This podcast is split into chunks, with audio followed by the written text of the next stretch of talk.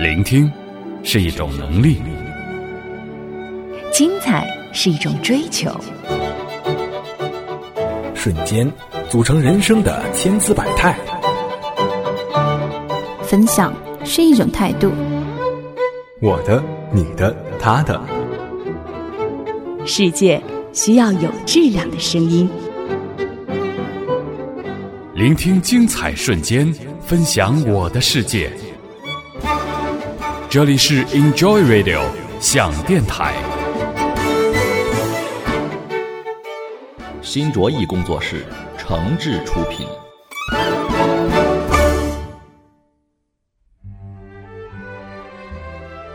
大家好，这里是 Enjoy Radio 想电台，我是主播乐乐。坐在我旁边的是大提琴达人田瑞。那本期节目呢，我们将继续来聊一聊上期未完的话题啊，有关于大提琴，关于田瑞和他的大提琴课，关于他和他的琴童的有趣的事情。上期节目我们说了，田瑞是一个在教学上特别有办法的人啊，不信咱们一起来听一听。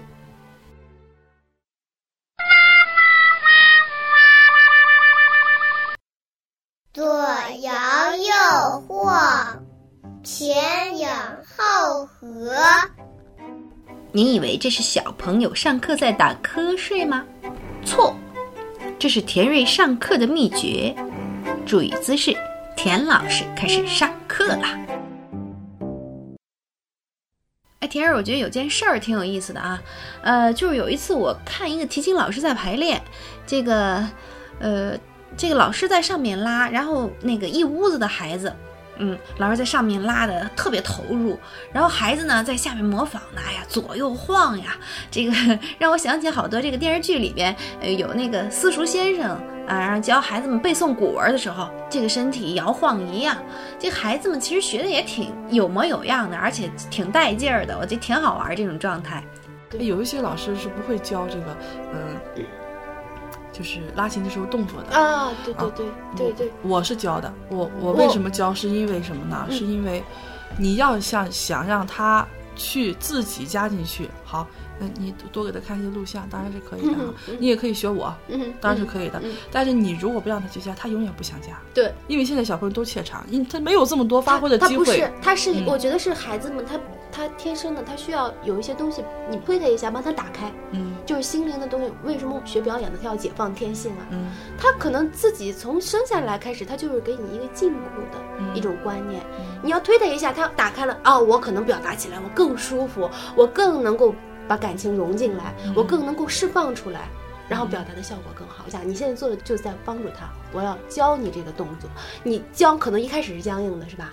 很多孩子就是在跟你拿这个动作到位，但是慢慢他就会体会到了。对了，就是我教他们就是左摇右晃，前仰后合，就是这样给他们念嘛。啊，还有一个学生就是不做，哎，这个学生答的很好哈，就说不做。哎呀，我觉得做这干什么不行？嗯嗯，男孩儿理了一个毛寸。嗯，那怎么办呀？我说我也不能老在这看着你。这样吧，你回去之后啊，让你妈妈给你找个掐子，我从这儿先给你试试，把这掐子掐这儿，只要是掐得动就行了。哎，他就会哎稍微的这样做，慢慢的他就会。这还是需要。对，虽然很搞笑，他也自己觉得很搞笑，但是他有这个在这儿，他就知道哦，老师让我动，那我还得动一动的，啊，动着慢慢就养成习惯了。对对对，而且而且动起来之后，他会发现你所有的这个呃音符和旋律都在你的这个整个的身体里面。对，要不怎么说乐团的那个指挥总是在告诉大家弦乐家，嗯，你的屁股要抬起来，特别是小提琴啊。你把屁股都自己粘在那上面了，你光靠两个手臂去把这个韵律做出来，那是不可能的。就好像我们前一段特别火的这个朗朗的这个视频，他练琴之前先给自己找点乐子，嗯，先自己酝酿半天，然后再开始动手，嗯，就是说你的情绪到那儿了，然后再开始练。对对对，有有很多专业学院的学生要上台之前都是上在外面跑五圈的。这是肯定的，特别是冬天，他要把那个兴奋劲儿提起来，把状态达到这个最饱满的情况下。对对对对对，你千万不要在后台给他说：“哎呀，宝贝儿，你个亲，你上台之后这儿别忘了，那儿别忘了。”哎，行了，他觉得拉不好了。你家长就是靠边站嘛，你让他们自己从外面玩会儿吧，是，就是这样才才行。嗯，就是这个上台对他们来说也很重要。嗯嗯，因为你上一次台你就知道了，并不是说老师非要，哎呀，我的老师非让我去去那个参加什么比赛，我不我不想参加，我孩子也很内向，我也是那种不太张扬。你千万不要这么想，你参加一次就知道了，他会学到很多东西，潜移默化的东西，也有的东西你看不到，但是你会看到的，慢慢你就看到了。他在台上。或者在台下看到了和他一样的小朋友，我认识的小朋友，哦，你看人家在台上腰挺得多直，我在家老是裹着腰，嗯，或者是什么呢？哎，我在我在台上突然间发现我这段拉的比比平时好，嗯，有些学生就是这样的。我有一个学生去中央音乐学院去比赛去，临上场之前呢，突然发现他的前两个，呃，他抽了个三号，嗯，前两个学生拉的怎么说呢？好到跟录音一模一样哦，那他们会有自己的比较在这儿。对了，对，一个是比较，一个是什么呢？有些学生很适合上台。我告诉你，很多潜力都是这么出来的。就是演出型的选手，对了 对了，比赛型的选手。看到之后啊，他很紧张，当时饭也吃不下去了。当其实当天的头一天晚上，因为我们住的那个那个酒店哈，嗯，所有人都在练琴，到十二点大家都在练琴啊，大家都在练，他也在练琴。那天晚上他还在练他的八八度双音，哒哒哒哒哒哒，哎呀，也也很刻苦了，那个手啊都已经都已经肿了。学琴都是这样的，家长一定不要太心疼孩子哈，就是你练出来就有了。因为我们这小朋友就经常他们来都都比。哎，你看我这多大？你看你才这么一点，你肯定没就是肿的那个那个手指头肿的那个情况啊，茧子啊有大小，它黄黄的、硬硬的，像我的手指上都亮亮的。对对对，所有的好像，尤其是学弦乐的，一定要经过这样一个过程，他才能练出来。对他当时已经是很高了肿的，结果呢，中午也是去彩排了一次，去试舞台去呢。嗯。结果人家前两个学生拉的，哎，咱也不知道他是怎么练的，就是 跟录音一模一样。纯情。对。所有的的谱子上的标记，渐强渐弱，渐快渐慢，这些个全部都能给你做到。嗯，全部啊是四页密密麻麻的曲子。我那个学生在旁边也是有点看呆了，因为那个比赛不是个国际比赛，所有高手都来了。当然，这个学生啊，但也并不是专业学的哈，但是已经他已经拉得很好了。但是相比之下呢，我相信。等他上台的时候，也有人会认为他拉的也很好。对，当时就害怕了，中午饭也没吃下去，吃啥饭呀？就开始就开始懊悔自己为什么没有在家好好练。嗯在那个当时我记得很清楚，在中央音乐学院那个老的那个楼梯道里，自己坐在那儿坐了很久，下去拿着琴自己走了一遍。这时候离着比赛还有很短的时间，自己拉了一遍，谁也没跟谁说话，应该是这样的。然后呢，结果呢？我的我因为当时人太多了，我都没有挤进去哈。那是第一场，那是那那个国际比赛的第一场，所有的家长都进去看，没进去。结果出来之后，我的钢琴班的老师跟我说：“哎，这个学生拉的太好了啊，比平时拉的得好好几倍，连那个最后的那个他最紧张的八度双音都拉对了。哎，这是从到尾没错，基本上能和前两个相相相抗衡。”哎呀，我当时那个激动的心情也也没法言表了。他提着他那个蓝色的琴盒啊，非常好看，一个蓝色的琴盒下来也很激动，过来跟我说：“老师，我拉完了。”或者那种感觉，嗯，我相信这个感觉他这一生都会忘不了的。包括爸爸妈妈都非常高兴，人家都出去玩去了。嗯，哎，从那之后，我的那几个学生都拉的都非常好，非常完整。他一定要经过，就是像战场上一样，他一定要打过仗，他才知道我这个战士，我是我。是一个什么样的状态？什么才是真正的这个士兵？就好像我们的孩子，我们在在每天在上课，在教他们回去练，嗯，都是在准备。你就要上台，你就要让他去比赛。咱们两个也休息一下啊，一段片花之后马上回来我们的话题。Enjoy radio，Enjoy radio，Enjoy radio，Enjoy radio。这里是喜马拉雅网络专属广播 Enjoy Radio 响电台。欢迎下载喜马拉雅手机 APP 或登录喜马拉雅网在线收听。您还可以关注新浪官方微博和喜马拉雅加微账号 Enjoy Radio 响电台，随时随地分享好声音。好节目正在继续。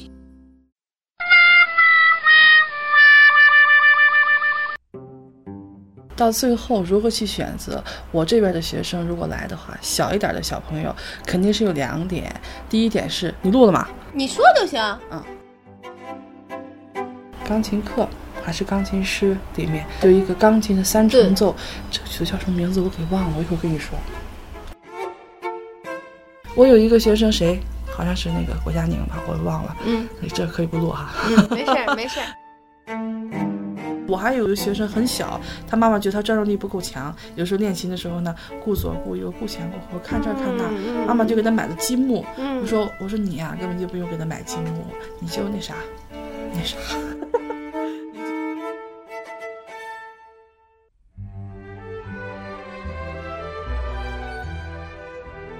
这里是 Enjoy Radio 响电台，我是本期的节目主播乐乐啊，坐在我旁边的是大提琴达人田瑞。哎，咱们接着刚才的话题啊，呃，其实呃，我们都知道，真正从这个学艺术这条道路上走出来的人是少之又少，可能一辈子也这个都成为不了咱们心中的那个那些大音乐家、大演奏家。但是呢，这个能够让孩子就是上台表演也好，比赛也好。其实对他们来讲，就成为一种这个很很宝贵的人生经历啊。尤其作为童年来讲，那那个作为我们家长来说呢，这个我们是不是一开始就要抱着一个培养孩子们学习艺术的兴趣来学习，就可以达到这这样的这个学习的目的了呢？很多家长会跟我说一句话，就是，呃，我我就是兴趣学琴的，我就让我孩子学着玩儿。你千万不要有这种想法。如果你这个想法非常根深蒂固，那对不起，我就不能教你。我如果是如果是你能够听我的，那我我就告诉你，你一定要知道什么叫做术业有专攻。你一定要去，你既然学了。好，对你平时你可以多放一些这样的碟片，嗯啊，在在呃，甚至在网上我看到一个新闻关于大提琴的，我都可以给他读一下。一定要去给他营造这样的环境，对，对要不然他以后你再给他选一项乐器，或者是再给他选一个书法，嗯，甚至画画，嗯，他都会觉得哦，妈妈让我学着玩的，我妈妈也是这种想法，我干嘛要好好学？对。千万不要这么去想，而且，嗯，我我还有一个我自己的一个小小的理念哈，就是我是嗯很提倡我这边小朋友画画啊，因为我我一一个一个是我自己吧，小时候很很喜欢画，然后我我我当时画画也得了很多奖，包括写字，嗯，其实写字我并没有学过，因为那时候我我感觉我我自己的父母也没有给我提供很好的让我去学这些第二课堂什么之类的，但是我当时写字还是获了很多。讲，嗯，画画，我这边的学生，嗯，截止到目前为止，我问到的，你画的怎么样或怎么样的，拉的好的，没有画画不好的，因为这个画画、音乐和这个美术都是感性，艺术是相通的，所以好多时候它需要想象力，对，嗯，所以好好多时候就好像我们拿到一个曲子一样啊，我们拿拿到一张纸，画画的一张纸，你要。提前去想，我是什么样的构图啊，我是怎么设计的呀？拿到这个谱子，我怎么来处理每一段的那段落的分配啊？他的情绪的这个分配啊，其实都是有一个整体的规划。然后你在落笔之前，就好像你在拉这个曲子之前，已经已经把这个情绪已经酝酿好啊。对了对了，就是这个意思。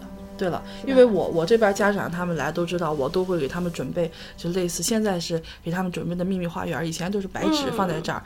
嗯，妈妈没来接之前，或者是我们马上要去排练之前，或者是他们有的时候我是暑假的时候让他们在在我这练琴，练累了不要紧，你可以画，他们都乐意画。嗯嗯嗯嗯，就好像呃，就像涂色一样，都都非涂的非常好。对，嗯，我忽然想到这个。中国好歌曲应该是，是哪个选手在在他那个即兴创作的一个秘密空间里？哦，我什么也不做，我先去画画，我先去找着一个一个一个情境，然后然后可能我用百分之八十的时间在做其他的事情和音乐无关的事情，但我脑子里可能就是一直在酝酿，然后可能用很少的时间，但是一气呵成，我就出来一个作品。对。还有一点就是，我觉得你刚才说的这个人，包括我刚才说的这个，让学生去画画，还有一个最重要的一点就是让学生保持一种很安静的状态。嗯，因为你拉琴不需要，不能够，不能说不需要，就是你不能够心浮气躁。嗯你坐在那儿，好，我们现在开始哈，我们俩什么都没干，我先听一遍，我也会很严肃的跟你说听一遍，他也会定定神儿拉一遍。嗯，这时候他的状态是最好的。我有个学生很小，他妈妈觉得他专注力不够强，有时候练琴的时候呢，顾左顾右，顾前顾后，看这儿看那，妈妈就给他买了积木。我说我说你呀，根本就不用给他买积木，你就让他画画。嗯，对。那慢慢你会觉得他画的会很好，但是他的琴摆在这儿呢。但是我我这边的学生拉拉琴，那就是是不是这项乐器也对这个？培养孩子们能够静下心来，然后培养他们的专注力，有很大的帮助。所有的都是，嗯，你看的打击乐也是，嗯嗯，打击乐其实他的心里也是非常非常的静的，对嗯，所有乐器都是，所以一定要让他去，你孩子去学一样东西，嗯，而且如果一旦学了，嗯，没有什么非常非常特殊，比如说，呃，管乐是要求你的。牙齿或者是嘴型的，如果没有特别的嗯阻碍，让你去换一下别的乐器，尽量不要跟他换。嗯，就是让他一直持续下去。对，当然你一开始给他选的时候，你也要考虑好，跟他说好，或者是怎么样。我很反对学生在学校里参与过多的活动。嗯，我给我的每一个家长都说到说过，我说也许你做不到，但是你一定要。如果能能够听我的，你一定要给他减少。嗯，做减法。对，我们现在什么去去去，一会儿又去这个了，一会儿我要去老师帮老师这个忙，一会儿我要去去学校里又做什么什么，都没有必要。最后留在他心里的，永远都是哎呀很琐碎。我今天要做这个了，我要贴纸了，我要做，哎呀。太琐碎的东西只会让他们心浮气躁，让他们把东西都减少一些，嗯安静下来，让他们把心态，嗯，你画一画画，肯定对你是有是有帮助的。对我曾经也是暑假的时候，因为我们暑假总是有很多的活动啊。暑假的时候跟他们家长说，啊，那个在家干嘛呢？他说，哎呀，别提了，写作业呢，做手抄报呢。我都我都会直接给他们说，你当我是开玩笑也好，当我是正儿八经说也好，我都会直接给他们说，我说你替他做就行。嗯，虽然哈，可能是很多的家长都愿意让孩子去尝试着做很多东西，但是你要知道，我说的可能并没有错的。你不要让他牵扯太多精力，有这个功夫，可能这这这这一个曲子我都拉了二十遍了。嗯。拉好再去做不就行了吗？对，嗯，就是他总是因为你你你你，他回了家之后，他会给妈妈说：“妈妈，我今天那个那个那个，妈，老师让我做五份手抄报。”我的天哪！你说五份手抄报，你做一个晚上，对呀，就一就一个晚上了。他永远会只想着这一件事儿。你要让他好七点到八七点七点到七点半练琴，他也练不好。嗯，因为他的所有精力，他觉得这个压力特别大，我要做五份东西。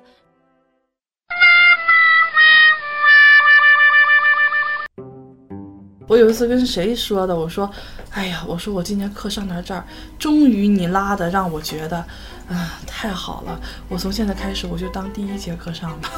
”把他妈妈笑的是谁？我也给忘了。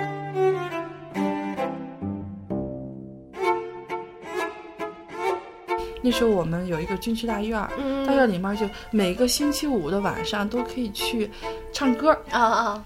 有专门的军队的那个当兵的，就就就给你就就给你放碟片，你拿着那个 VCD，那时候已经有 VCD 了，VCD 就大屏幕很大的，比现在那个歌厅都大，很大气的一个歌厅，我们就很好多同学唱张惠妹啊，听海啊，就唱的贼好贼好的，就是觉得自己就是都是范儿范儿的那时候，真是通过。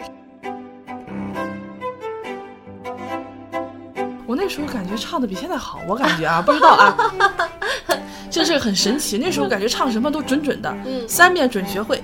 就反正那时候感觉就学什么简直是太到位了，学的。嗯，那时候那个对，那劲儿也卯的特别足。但现在也可以三遍准学会，但是呢，年龄大了吧，觉得好像肌肉有点松了，好像有些地方还有 还有一些小颤抖。哎呦，那那天说起这事儿，我还。哎，田瑞，我听说啊，呃，这个我听好多人都说过，虽然没没没没听过你唱歌，但是好多人都跟我说，这个呃，你唱歌真唱特别好。然后今天咱们先聊话题啊，就不让你在这儿展示歌喉了啊。但是你看我说的对不对啊？就是这个歌唱来讲，唱歌对你的这个学习音乐的作用啊，或者说是帮助，啊，一是产生了兴趣。二是找到了感觉，你看，对，现在如果这样说的话，现在这个真正的这个唱歌对我来说，得到的东西太多了。嗯，一个是哈，我曾经在我的微信上发过一句话，就是那时候我打开我的那个以前用的是四 S 手机嘛，我发现我不知不觉的下了八百首歌。哦，天哪！我我下完之后，当时我看到之后，这个数字很惊人啊！当然有什么都有，有古典的、流行的、摇滚的，呃，包括外国的一些嗯重金属乐队的，呃都有，钢琴的小品啊都有。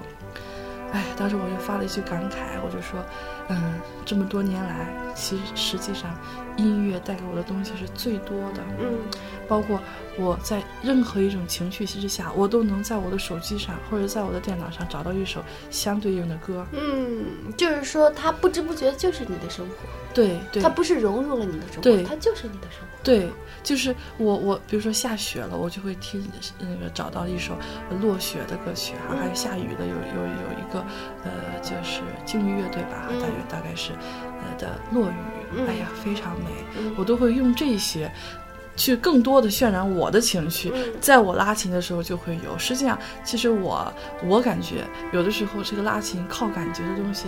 靠感性的东西太多了。嗯，对对对。嗯，我有一个去，应该是去年吧，有一个也算是拉琴拉得非常好的一个老师跟我讲，他说我从小就没有觉得大提琴是一件难事儿，所以说他才能把他的精力都放在去感受它。嗯，就这样，就是包括我现在，嗯，我这边的学生来上课。嗯，你没来之前，或者是你来了之后，我都让他们去唱歌。我有我自己的歌单，嗯，让他们去学什么歌单，包括流行的，那个谁的那个叫什么呢？童呃不，黄雅莉唱的那个叫《蝴蝶泉边》啊，蝴蝶泉边那个歌挺难学的了，我都让一些学生去学它去。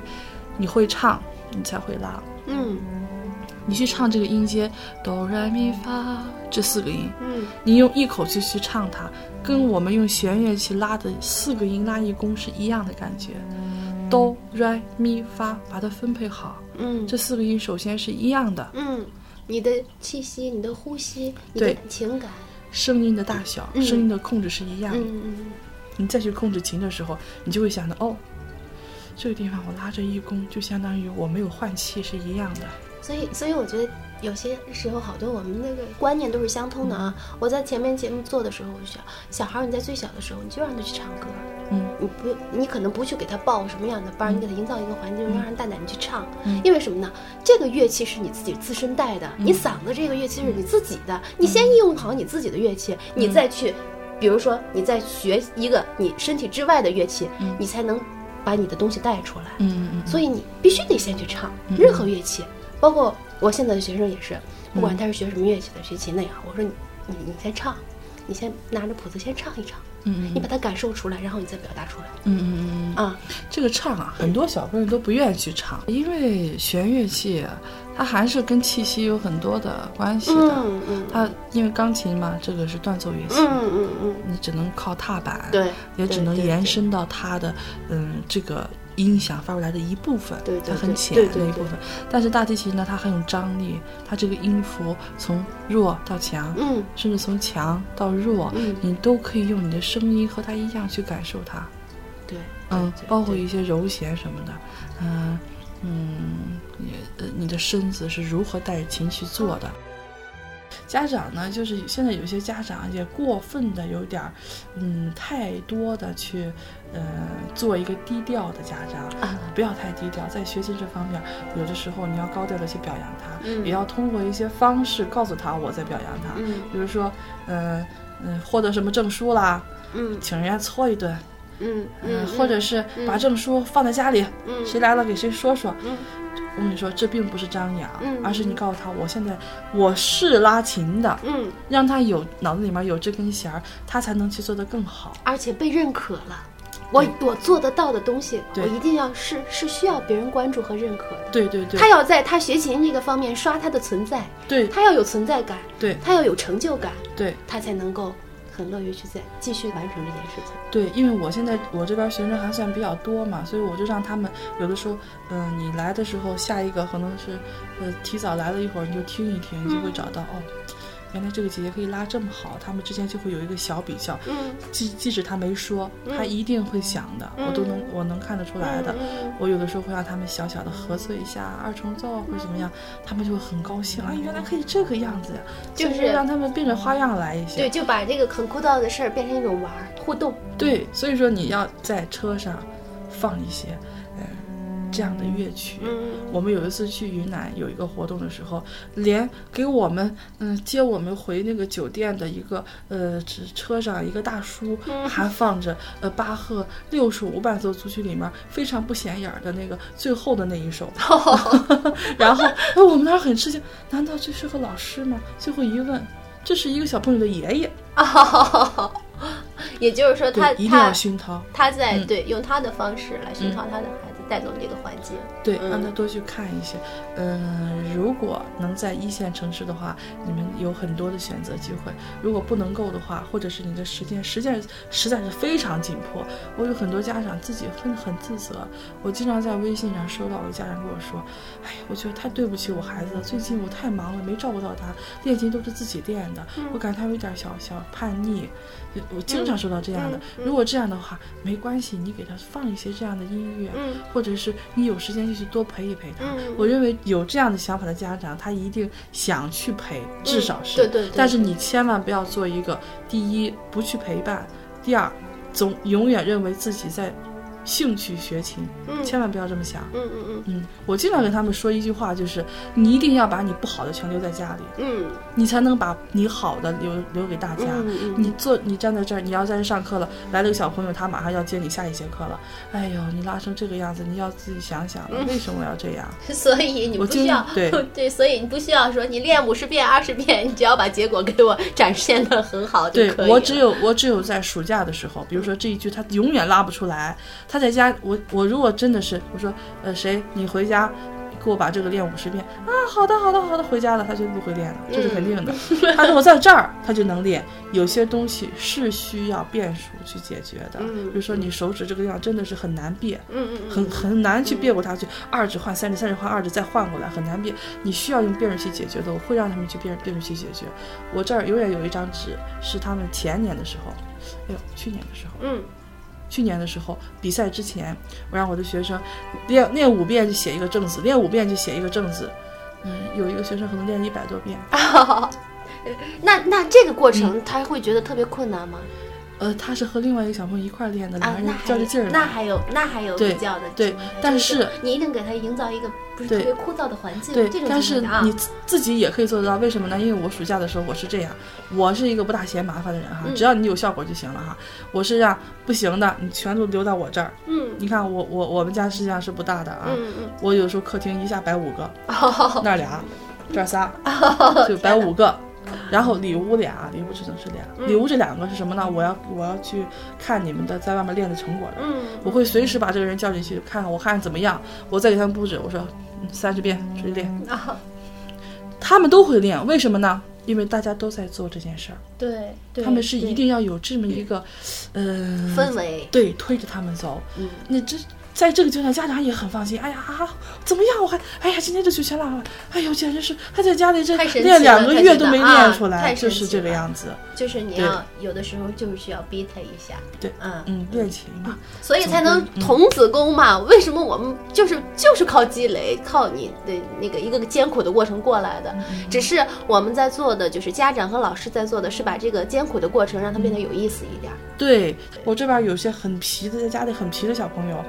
有的时候一个曲子在我这能拉五六十遍，哦，甚至六七十遍都有。他们都都有自己的记录本，五遍就写一个正字。嗯嗯，就是这样的。嗯嗯，太好了，我觉得你这种教授方式太好了，就是让他们有互动，在比最枯燥的这种过程中，让他们有比较、有互动、有氛围。对，这就是学习这个艺术，包括任何事情，嗯，最重要的。对，以后他们再接触一样别的东西，比如说他们在学校里，老师让上剪纸课，嗯。